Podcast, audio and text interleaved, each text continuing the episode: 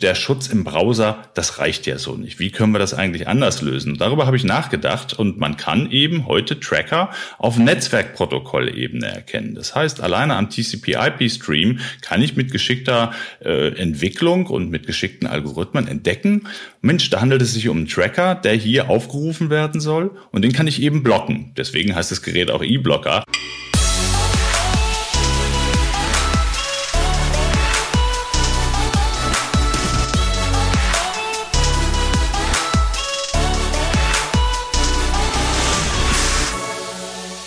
IoT ist unser Thema diesen Monat hier bei Digitale Vorreiter, dein Podcast von Vodafone zur Digitalisierung.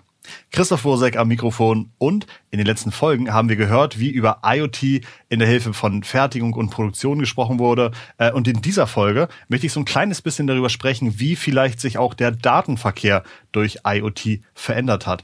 Dazu spreche ich heute mit dem Gründer von eblocker.org, Christian Bennefeld. Christian ist Tech- und Tracking-Enthusiast und guckt sich das Ganze äh, mal so ein bisschen durch die Datenschutzbrille an. Ich finde Christian für uns im Podcast spannend, weil er natürlich durch sein IoT-Hardware-Startup äh, ganz viele Erfahrungen zum Thema ähm, IoT gemacht hat und inzwischen ein bisschen pivotiert ist und seine Software zum Datenschutz inzwischen kostenlos anbietet. Er hat ganz viele Insights, wie zum Beispiel auch Home Assistance, ein bisschen bei uns zu Hause mehr funken, als vielleicht der ein oder andere sich das vorstellen kann. Und ich freue mich gleich auf mein Gespräch. Vorher möchte ich euch kurz auf den zweiten Vodafone Business Talk hinweisen.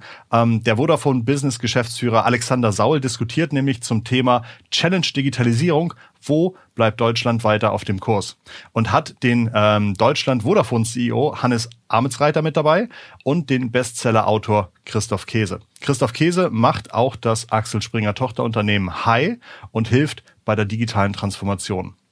Mit dabei ist auch Ralf Rottmann, Gründer von Grand Centrics. Äh, das ist ein Qualitätsführer für IoT-Solutions und mit Grand Grand, Grand Centrics äh, gibt es auch einen Podcast von uns. Wir haben zum Beispiel darüber gesprochen, dass sie damals die erste Tony-Box gebaut haben. Das Event findet online statt am 12. November um 14 Uhr. Die Reservierung ist für dich kostenlos. Ihr könnt auch Fragen stellen und ja, den Link zur Anmeldung findet ihr unten in den Shownotes des Podcasts. Also hoffe, wir sehen uns auch dort. Ja, äh, lieber Christian, jetzt zu dir. Schön, dass du hier bist. Wir kennen uns ja quasi schon so ein bisschen aus unseren früheren Leben. Du hast unter anderem damals einen Web-Analysedienst gegründet, äh, sehr erfolgreich. Und seit ein paar Jahren ähm, machst du aber etwas ganz anderes. Stell dich doch bitte vor. Ja, vielen Dank, lieber Christoph. Danke, dass du mich eingeladen hast, heute hier in deinem Podcast mitzumachen. Ja, vielleicht ganz kurz zu meinem Hintergrund. Ähm, ich bin eigentlich äh, IT-Security-Spezialist. Ich bin Diplom-Mathematiker von Haus aus, habe viele Jahre lang in der IT-Security gedient, wenn ich das so sagen soll, hier viel Beratung gemacht und ähm, habe mich dann im Jahr 2000 bereits selbstständig gemacht mit eTracker. Du hast es gerade gesagt, ein Web-Analyse-Dienst noch bevor überhaupt Google und Google Analytics ähm, hier in Deutschland Deutschland aufgeschlagen sind, haben wir schon den Fokus gehabt, Website-Betreibern mehr Wissen zu geben, wie verhalten sich Besucher eigentlich auf so einer Webseite. Wenn man so ein Tracking-System gründet, dann ähm, laufen einem natürlich ganz, ganz viele Daten über den Weg und man sieht auch, wie andere Teilnehmer in dieser Branche agieren und zum Teil, mein Fokus war immer Security und deswegen auch Datenschutz, A von der technischen Sicherheit, aber auch von der rechtlichen Sicherheit im Sinne von, man darf eben nicht alles tracken, was äh, technisch möglich ist, sondern man muss sich hier an die rechtlichen Randbedingungen halten. Da habe ich ganz viel gelernt, auch was Profile an Schaden anrichten können und wie gefährlich Profildaten sind, die wir heute alle auf unseren Webseiten hinterlassen. Ähm, und deswegen habe ich mich selber rausgelöst aus meiner eigenen Veranstaltung eTracker und habe das Gegenmodell gegründet, nämlich eBlocker, um jedem selbstbestimmt zu helfen, ähm, sich von diesen Trackern eben frei zu sagen und heute komplett anonym und selbstbestimmt im Internet unterwegs zu sein. Das ist der eBlocker.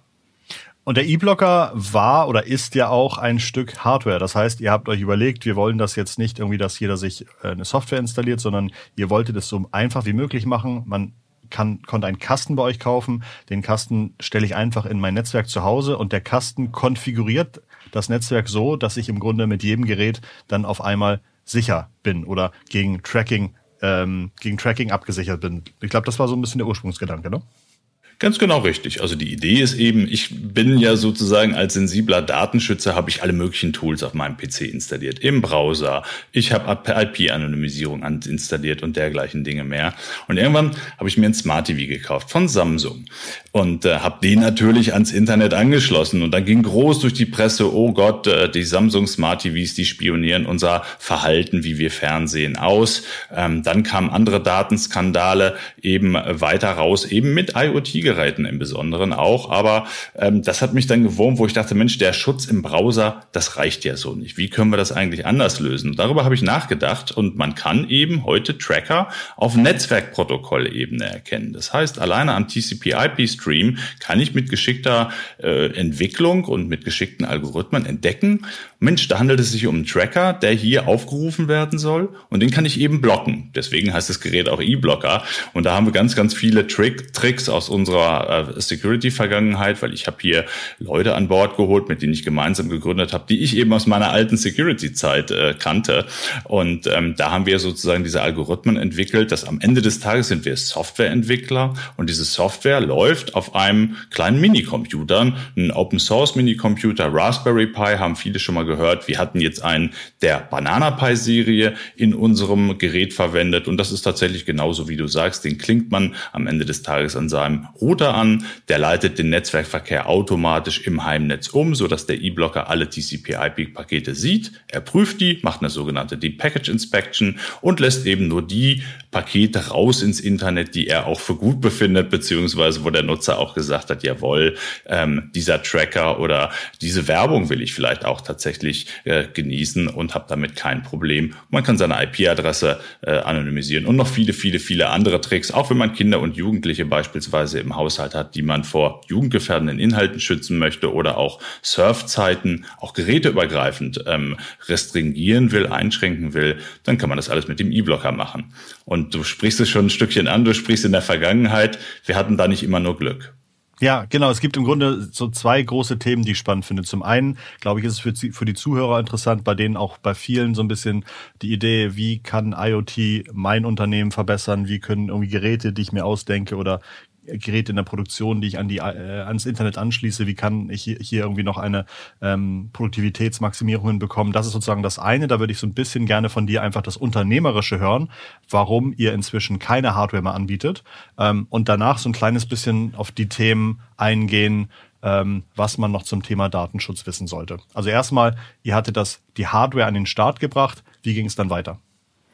Ja, wir haben sozusagen, also wir sind ja klein gestartet, wie man das eben so macht. Wir sind wirklich zu dritt gestartet, haben Prototypen entwickelt, haben dafür erstes Venture-Kapital an Bord genommen, ähm, haben insgesamt, das darf ich auch heute sagen, ist auch veröffentlicht, gut drei Millionen Euro ähm, äh, in den ersten Jahren von äh, sowohl öffentlichen Geldgebern als auch privaten Finanziers bekommen und äh, haben damit ein Startup aufgebaut mit insgesamt 18 Mitarbeitern, haben die gesamte Produktion auch an den Start gebracht. Du hast es gerade gesagt, man braucht ja, es geht ja schon bei einfachen Dingen los, ein Kunststoffgehäuse alleine zu machen. Äh, man denkt immer, naja, Kunststoff kann ja nicht so teuer sein, ist es auch nicht. Das eigentliche Kunststoffgehäuse ist zum Beispiel ganz preiswert, aber die sogenannte Spritzgussform, also das, wo der flüssige Kunststoff eingespritzt wird und wo hinterher sozusagen dann das Gehäuse rausfällt, das ist relativ teuer. Alleine das hat 80.000 Euro gekostet. Haben wir zum Beispiel über eine Crowdfunding-Kampagne seinerzeit finanziert, um überhaupt auch zu sehen, ist hier genug Resonanz äh, und haben da zum Beispiel auch ganz viel Erfahrung. Aber ähm, du hast es gesagt, wir haben sozusagen zwei Leben, ähm, obwohl wir sehr, sehr gut auch in den Zahlen waren. Wir haben wirklich tolle Abverkaufszahlen. Wir waren fast immer genau auch im Plan, den wir gemacht haben, ähm, haben wir bei der zweiten großen Finanzierungsrunde, die wir machen wollten, eine 4 Millionen Runde, um letztendlich das Wachstum, was wir schon gezeigt haben, eben noch weiter zu forcieren. Nicht so viel Glück mit unserem Investor gehabt. Der äh, Hauptinvestor, der unbedingt auch alleine diese Investitionsrunde machen wollte, hat uns wirklich, nachdem wir ein Dreivierteljahr mit ihm verhandelt haben, er hat sich die Geräte angeguckt, äh, wir sind in alle Details eingestiegen, äh, Due Diligence rauf und runter im technischen, im finanziellen und auch im Softwarebereich. Die Verträge waren fertig und 14 Tage vor Signing, also vor Unterschrift beim Notar, hat er uns abgesagt. Und dann konnten wir es leider nicht vermeiden, dass wir sozusagen eben drohend zahlungsunfähig waren, wie es im Fachdeutsch heißt. Das heißt, wir, ähm, äh, um uns nicht strafbar zu machen, haben wir äh, die Insolvenzpflicht tatsächlich dann eben auch umgesetzt. Ähm, und wenn man einmal die Insolvenz angemeldet hat als Startup, das ist ein bisschen so, ich vergleiche das häufig mit dem vielleicht Sportler, sagen wir mal ein Sprinter, der sich beide Beine gebrochen hat. Der liegt im Krankenhaus und der sucht jetzt einen Sponsorenvertrag ja, da mach's welche geben, die sagen, der kommt wieder hoch, der schafft das. Ähm, äh, aber so ähnlich ist es eben leider auch im Startup-Bereich. Es ist ein Makel, wenn man einmal die Insolvenz angemeldet hat, dann einen Partner zu finden in der Kürze der Zeit, ähm, die einem die Insolvenz sozusagen hier lässt, ähm, war es uns nicht gelungen. Trotz vieler wirklich guter Gespräche haben wir nicht die Kurve gekriegt. Das heißt, der Laden in Anführungsstrichen ist geschlossen worden, der Insolvenzverwalter, dem sind alle Assets zugefallen.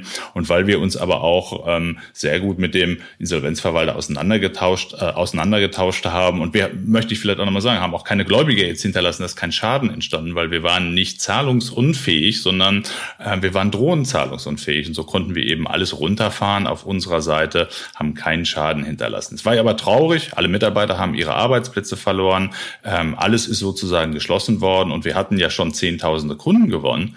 Die waren auch sehr traurig und wir wollten natürlich unsere Vision vom selbstbestimmten Internet gerne weiter fortsetzen. Und weil der Insolvenzverwalter, glaube ich, unsere Technologie auch gut fand, der hat sich auch im Rahmen der Insolvenzen E-Blocker gekauft. Ähm, ähm, habe ich mit ihm verhandelt und er hatte gesagt, na, vielleicht finden wir da einen Weg. Und wir haben einen Weg gefunden, ähm, dann E-Blocker wieder zurückzukaufen vom Insolvenzverwalter unter der Prämisse, wir legen alles offen und stellen es der Community, der Open Source Gemeinde zur Verfügung. Genau das haben wir Ende letzten Jahres getan. Am 23.12. habe ich die Verträge unterzeichnet und dann sind wir sofort gestartet, auch mit einer Kampagne, um eben Spendengelder jetzt einzuwerben von unseren Kunden, damit wir eben genau diesen Weg gehen konnten, der Offenlegung des Open Sources, aber auch den Betrieb sozusagen, den technischen Betrieb weiter fortzusetzen. Und insofern haben wir zwei Leben, nämlich einmal äh, die alte Hardware-Geschichte und heute machen wir nur noch Software, die eben jedermann sich selber runterladen kann, komplett kostenfrei aus dem Internet von eblocker.org. Über, über die Software möchte ich über die Software ja. möchte ich gleich reden. Ich habe noch zwei unternehmerische Fragen. Du hattest eben erwähnt, 80.000 Euro für die Spritzgussform für euer Plastikdings.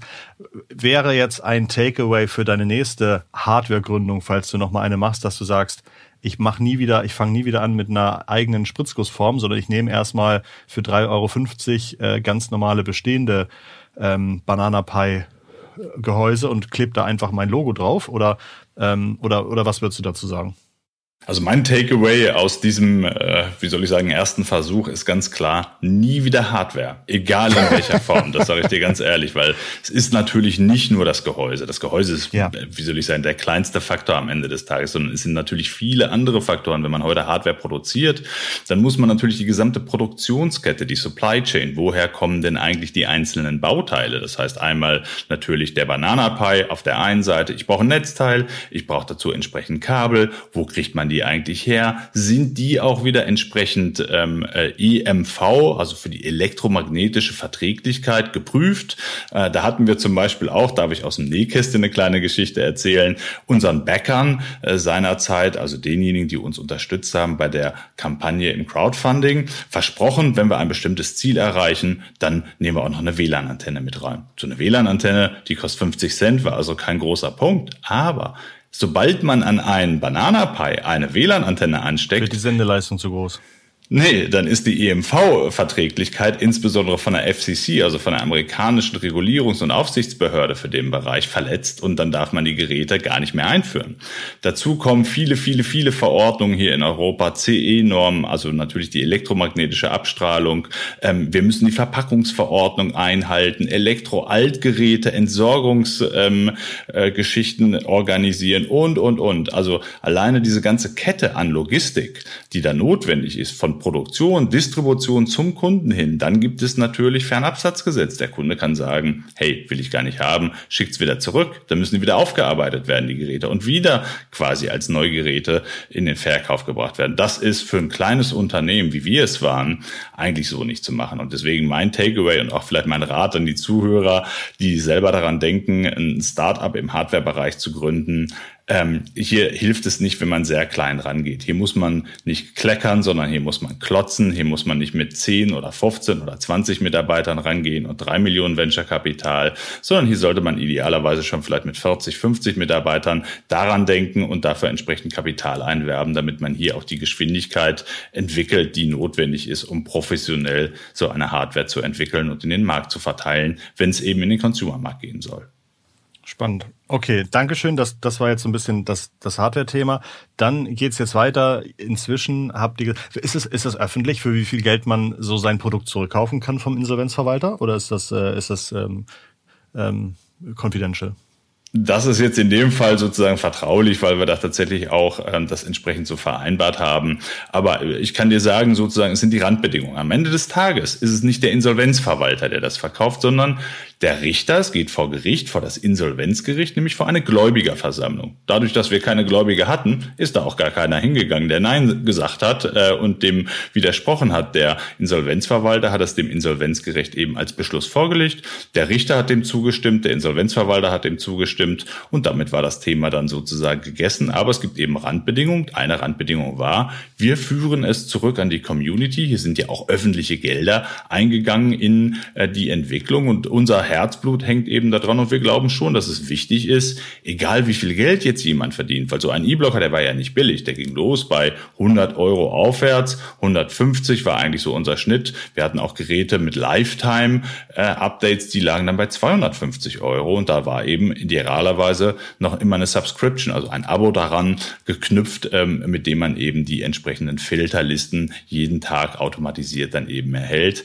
Und äh, wir hatten eben jetzt die Idee mit dem Insolvenzverfahren, Verwalter, wir übergeben das der Öffentlichkeit, machen es für jedermann zugänglich, der will, der sich so ein Banana Pie kaufen kann, eine SD-Karte da einstecken kann und ähm, der kann loslegen. Also sprich auch Geringverdiener, die vielleicht gar nicht so sagen, Mensch, 100 Euro, 200 Euro äh, ist nicht so mein Ding, kann ich vielleicht gar nicht äh, berappen. Wir wollen, dass jeder selbstbestimmt ins Internet gehen kann und seine Privatsphäre schützen kann. Das ist unsere Vision und die haben wir damit umgesetzt und wir sind auch wirklich sehr stolz, insbesondere, das darf ich sagen, an unsere Mitentwickler Entwicklern, unserer Open Source Gemeinde, die wir mittlerweile aufgebaut haben. Wir machen das alle, das möchte ich auch nochmal sagen, komplett ehrenamtlich. Hier kriegt keiner einen müden Euro dafür, sondern die Spenden wandern einzig und alleine in die Betriebskosten, um die letztendlich zu decken und auch dafür zu sorgen, dass wir eben auch Filterlisten kommerziell lizenzieren, wie beispielsweise zum Malware-Schutz, ähm, um damit eben auch gegen Malware oder andere Internetgefahren geschützt zu sein.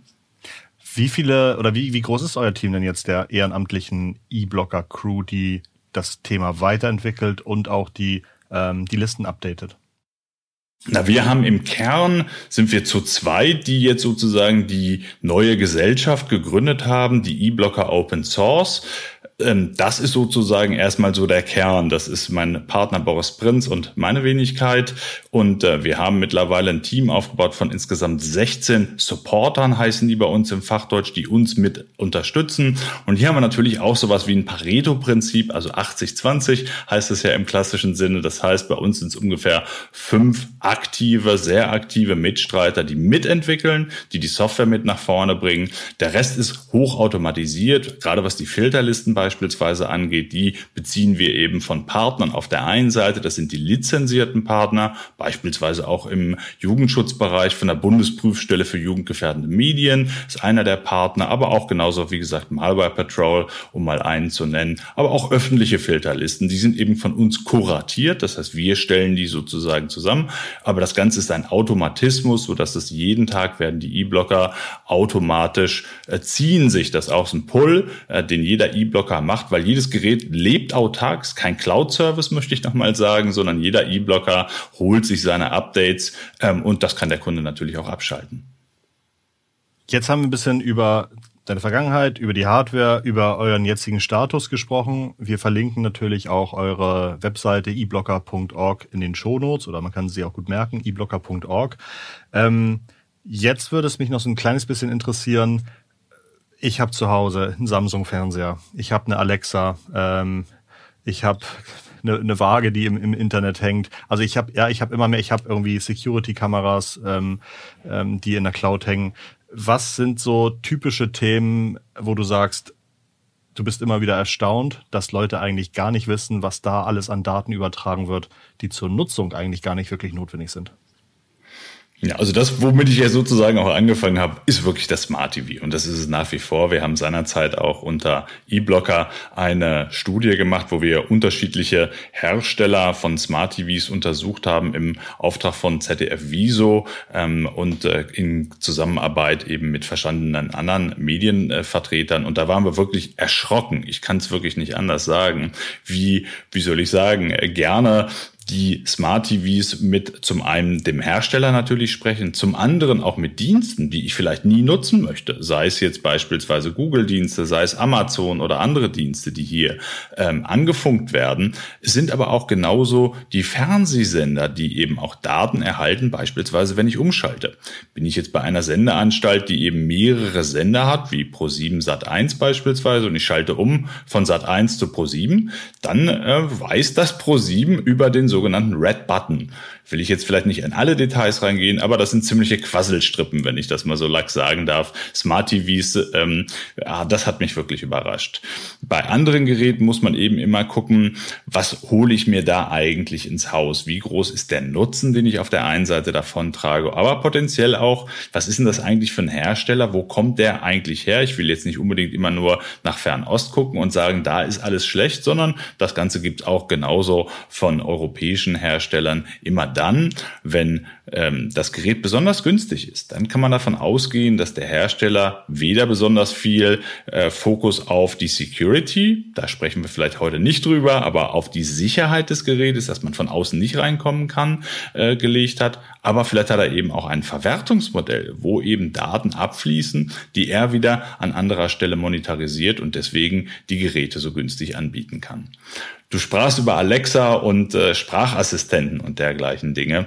Ähm, das natürlich, wie soll ich sagen, immer besonders gefährlich. Da hole ich mir den Teufel ja selbst ins Haus. Da sei mir nicht böse, wenn ich das so hart sage, habe ich selbst Schuld. Ja, also der E-Blocker, da ist natürlich immer die Idee Third Parties, also alle Dritten. Wenn ich jetzt heute auf eine Webseite gehe, da sind da ganz, ganz viele Tracker, zum Teil 10, 20, 30 Tracker eingebunden. Die sollen eben nicht mitbekommen, was ich vielleicht auf einer erotischen Webseite, auf einer Online-Apotheke Apotheke ähm, oder auch auf einer politischen Partei so rumtreibe, ähm, sondern klar, dass die First Party, die Webseite, die ich besuche, das natürlich weiß, dass da eine bestimmte IP-Adresse, vielleicht auch weil ich mich eingeloggt habe, ähm, da unterwegs bin. Aber die anderen fremden Dritten, die eben über viele Webseiten hinweg Surfprofile erstellen, die sollen nicht zuhören. Wenn ich mir jetzt, und jetzt kommt der Bogen zu Alexa, so ein Gerät ins Haus schraube, ähm, dann ähm, werde ich ja sozusagen permanent abgehört, ähm, auch wenn das Codewort sozusagen hoffentlich auf Alexa und nicht mein Hund äh, Alexander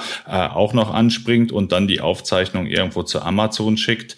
Ähm, das bin ich natürlich, wie soll ich sagen, das ist die First Party, die ich mir da ins Haus hole. Und dann kann ich natürlich den Datenverkehr hier auch nicht vermeiden. Da muss man, glaube ich, eher darüber nachdenken, brauche ich das Ganze oder will ich vielleicht auch Edge Computing machen? Also gar nicht IoT im Sinne äh, meiner ganzen Geräte so verbinden, dass sie direkt auch ins Internet funken können, sondern es reicht ja häufig aus, dass die Geräte im LAN sind, sprich untereinander schon kommunizieren können, aber eben vielleicht nicht alles nach draußen plaudern. Und deswegen stehe ich äh, eher Sprachassistenten äh, kritisch gegenüber. Wir können da gerne auch noch tiefer drauf eingehen, wenn äh, du darüber sprechen möchtest. Ich hatte, ich hatte mir äh, irgendwie vor zwei Jahren oder so ähm, irgendwo mal gesehen, hier können Sie sehen, wie häufig Alexa ähm, irgendwelche Statistikdaten überträgt. Und dann hatte ich das sozusagen als die DNS-Anfragen habe ich dann irgendwie geblockt und dann mal mitgezählt. Und tatsächlich hat Alexa pro Tag,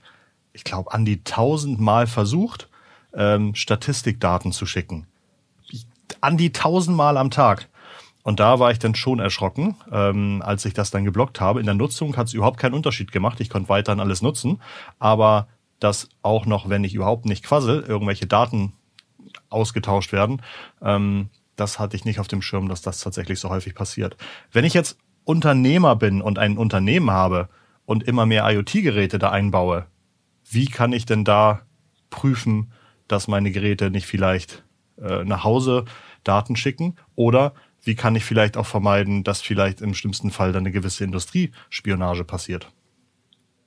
Also wie gesagt, ich würde immer darauf achten, was ist eigentlich mein Nutzen der IoT-Geräte, wo kommen sie tatsächlich her ähm, ähm, und äh, was ist auch das Risiko, wenn ich mir ein solches Gerät gerade ins Unternehmen eben hole. Da muss ich sehr genau darauf achten und ich würde immer dazu plädieren, ähm, äh, eher Edge Computing zu betreiben, also wirklich zu gucken, kann ich nicht die Datenverarbeitung in das eigene Firmennetz in diesem Fall verlagern? Müssen die Geräte denn tatsächlich mit einem Dienst in der Cloud und gerade vielleicht eben auch von einem der großen Datensammler, sagen wir jetzt Google, äh, sagen wir aber auch Amazon, aber auch genauso Apple, müssen die tatsächlich auch verwendet werden an der Stelle. Und da sind natürlich immer Risiken mit behaftet. Immer dann, wenn Daten mein Heimnetz oder mein Firmennetz verlassen, dann sind sie außerhalb meiner Kontrolle. Und insofern würde ich immer genau darauf achten, was brauche ich da eigentlich? Und bei IoT, ich will da ganz kurz vielleicht auch nochmal ein Wort zu sagen. Hier geht es ja eigentlich immer darum, Sensoren und Aktoren zusammenzubringen. Das heißt, ich habe bestimmte Sensordaten. Sensor ist auch ein Mikro, beispielsweise in Alexa. Es ist aber auch genauso der Temperaturfühler an meinem Heizthermostat ähm, oder der Windmesser, äh, der die Markise später vielleicht einfährt, äh, wenn es besonders windig wird. Und die sprechen wiederum mit Aktoren, also sprich mit Geräten, ähm, die etwas für mich tun, die beispielsweise die Markise dann einfahren, das Licht ausschalten oder dergleichen Dinge tun. Und hier muss man eben genau abwägen, wofür muss denn jetzt tatsächlich eine Kommunikation mit der Cloud passieren, wenn ich jetzt, sagen wir per Sprachbefehl, das Licht auf der Toilette einschalten möchte? Oder vielleicht auch im Serverraum. Ist das tatsächlich notwendig? Ist es nicht. Und da gibt es eben andere Lösungen, die man aus meiner Sicht bevorzugen sollte. Und das nennt sich eben, wie gesagt, heute Edge Computing. Äh, auch IoT-Geräte, die miteinander kommunizieren können, Aktoren und Sensoren, die aber nicht über die Cloud gehen und hier auch keine Datenspuren über die Nutzung hinterlassen. Wäre das vielleicht noch ein, ein Feld für spannende Startups in den nächsten Jahren, dass man sagt, okay, ähm, es gibt zwar schon große, große Lösungen für gewisse Einsatz-Use-Cases, aber es gibt es noch nicht als, als Edge-Lösung, ähm, dass da vielleicht noch, noch ganz neue Märkte sich erschließen können? Absolut. Also tatsächlich ähm, gibt es ja erste Versuche, äh, äh, Snipes äh, oder Snips, ich weiß nicht genau, wie sie sich aussprechen, die holen sozusagen die Spracherkennung lokal ins Heimnetz für den Endanwender. Ähm, solche ähm, Bestrebungen gibt es. Sowas ähnliches hat auch das Fraunhofer Institut mit seinem Speaker-Projekt ähm, äh, in der Entwicklung. Insofern, ich glaube, hier wird eine Menge noch passieren, weil der Datenmissbrauch und sei es vielleicht auch der unbewusste Abfluss von Daten, ähm, der unkontrolliert passiert, der wird in der Zukunft weiter zunehmen, je stärker die Durchdringung mit IoT-Geräten eben passiert. Und da können natürlich auch deutliche Schäden dabei entstehen. Und äh, da glaube ich, äh, haben wir gute Chancen mit neuen Ideen, mit Innovationen, das Computing von Aktoren und Sensoren, das zusammenzuholen und eigentlich ins Firmen- beziehungsweise auch ins Heimnetz zu bringen, ohne dass mit der Cloud äh, kommuniziert wird. Das sind sicherlich Bestrebungen. Und da gehen jetzt Zeitfenster auf, wenn ich das so sagen darf, wo man eben, glaube ich, gut reingehen kann. Und gerade der Datenschutz wird eben, die Menschen werden sensibler, es kommen immer mehr schlechte Nachrichten, ob das dann eben die Alexa-Aufzeichnungen sind, die ähm, bei Amazon mitgehört wurden, verstehe ich die Aufregung gar nicht, ist doch klar, dass diese Daten irgendwo vorliegen und auch von anderen gehört werden, ähm, hat mich immer etwas gewundert, aber eben auch der unbewusste Datenabfluss, wie beispielsweise das Umschalten des Fernsehsenders, gucke ich eigentlich gerade eher eine politische Sendung oder bin ich im Boulevardbereich oder im Erotikbereich. Das wird transparent und da werden die Menschen zukünftig noch mehr Datenskandale erfahren und eine höhere Sensibilität entwickeln. Und deswegen glaube ich, haben solche Geschäftsmodelle echte Zukunft. Spannend. Als letzte Frage möchte ich dich noch fragen, dieses Jahr hat sich eine wahnsinnige Homeoffice-Welle ähm, ähm, aufgetan.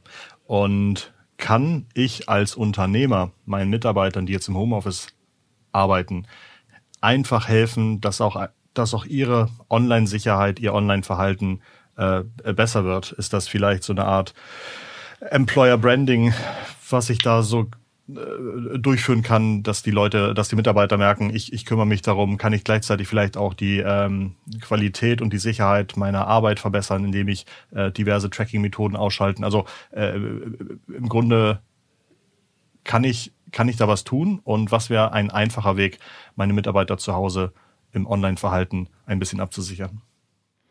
Na, das muss natürlich nicht immer nur vom Unternehmen ausgehen, aber eine gute Idee, und ich will jetzt hier nicht zu viel Eigenwerbung machen, das ist ja auch kostenlos, ist natürlich der E-Blocker. Damit kann ich den Datenverkehr in jeder Hinsicht eben komplett unterbinden zu denjenigen, wo ich es eben nicht haben will. Ich kann meinem Smart TV genau sagen, bitte nicht zu Pro7, äh, bitte nicht zum ZDF oder wo auch immer hingesprochen werden soll. Ich habe beispielsweise hier Sonos Geräte und Lautsprecher, die ich eben hier nur lokal verwende, die, denen erlaube ich ähm, äh, äh zu Internetradio Radiosendern Kontakt aufzunehmen, aber nicht zu Sonos selbst und dort eben bestimmte Nutzungsdaten beispielsweise rüberzustellen. Ja, insofern, äh, das kann man natürlich auch von Firmenseite forcieren. Da gibt es Lösungen dafür. Ich kann natürlich hier auch über VPNs beispielsweise über verschlüsselte Verbindungen, auch das beherrscht der E-Blocker, ein kleines Firmennetz oder mit dem E-Blocker ins Firmennetz gehen. Aber da gibt es natürlich auch andere Lösungen dafür, die laufen zum Teil dann lokal auf dem PC oder es gibt eben auch Hardware-Firewalls, ähm, die etwas ähnliches ermöglichen. Da sind wir dann aber in einem deutlich kostspieligeren Bereich und das ist nicht mehr für, wie soll ich sagen, kleines Geld wie ein Raspberry Pi zu haben. Für den E-Blocker brauche ich ein Raspberry, ein Netzgerät. Raspberry kostet, glaube ich, irgendwie 36 Euro gerade. Netzteil kostet 6 Euro. Das ist so, das ist so ungefähr die Ein Einstiegsbarriere, ne?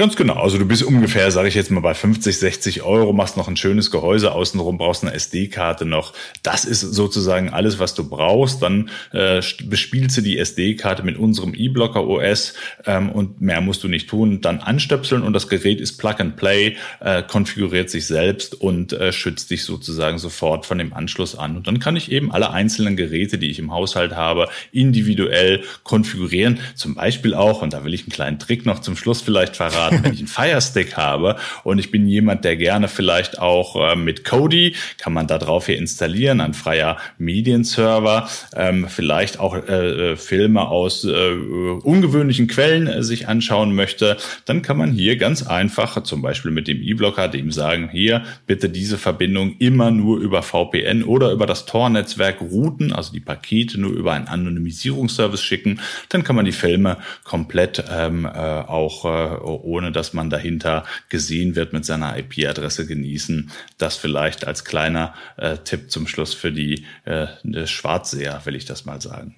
Das ist ein, ein schöner Tipp. Mein jetziges Raspberry-Projekt war da der Bau einer Phony-Box. Also Phony-Box ist sozusagen ähm, ein Raspberry Pi, wo meine Tochter dann einen RFID-Chip gegenhalten kann und dann geht ein Spotify-Hörbuch los.